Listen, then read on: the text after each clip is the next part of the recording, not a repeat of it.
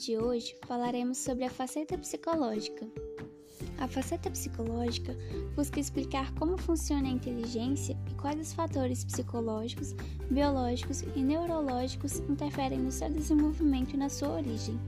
Sob essa perspectiva, estudam-se ainda os processos psicológicos considerados necessários como pré-requisitos para a alfabetização e os processos psicológicos, por meio dos quais o indivíduo aprende a ler e a escrever. Magda Soares alerta com relação ao papel dessa faceta psicológica, que busca, através de estudos sobre o processo de inteligência, justificar possíveis fracassos na alfabetização a partir do papel desempenhado pela ideologia do dom. Acredita-se, por exemplo, que certos indivíduos aprendem com mais facilidade do que outros por possuir um certo dom. Com isso, explicariam-se o fato de crianças que aprendem a ler ou escrever mais cedo que outras.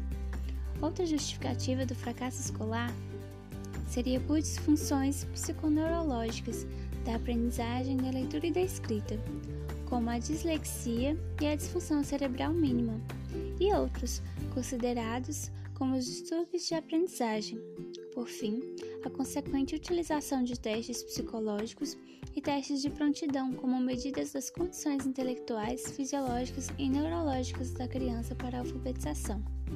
Mais recentemente, o foco da análise psicológica da alfabetização voltou-se para abordagens cognitivas.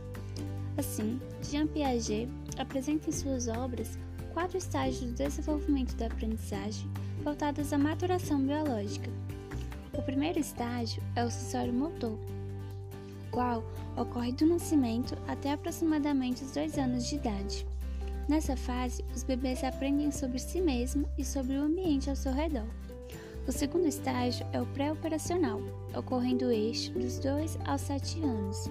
Nesse estágio, as crianças já carregam significados adquiridos na fase anterior, mas ainda confusos, se encontrando em constante construção de ideias.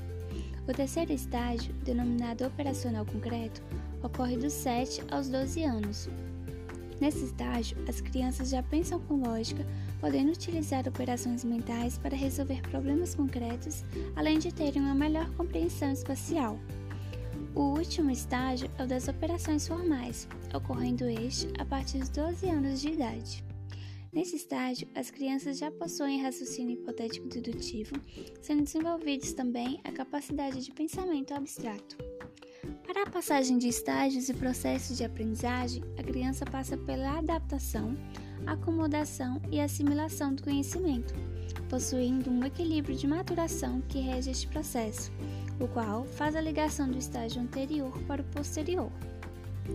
Quando o entendimento voltado às fases de desenvolvimento é efetivo, pode-se ter maior compreensão de quais as potencialidades devem ser trabalhadas e estimuladas nas crianças, de acordo com o estágio no qual fazem parte, e assim promovendo a aquisição no processo de ensino-aprendizagem. Segundo Piaget, o desenvolvimento da aprendizagem está diretamente ligado aos estímulos que o ambiente oferece e à forma como cada indivíduo se adapta aos mesmos. Assim, as interações e transmissões sociais são condições necessárias para a construção da inteligência, tendo em vista que essas auxiliam no desenvolvimento como um todo, e principalmente na fala e na linguagem das crianças. A partir dessas trocas, as crianças aprendem novas habilidades e melhor se desenvolvem. Portanto, é possível perceber a importância de se conhecer os estágios. Ao ter conhecimento dos períodos de desenvolvimento, pode-se potencializar o aprendizado das crianças, pois as atividades e conteúdos apresentados serão adequados para a faixa etária do público-alvo, contribuindo grandemente com a formação individual.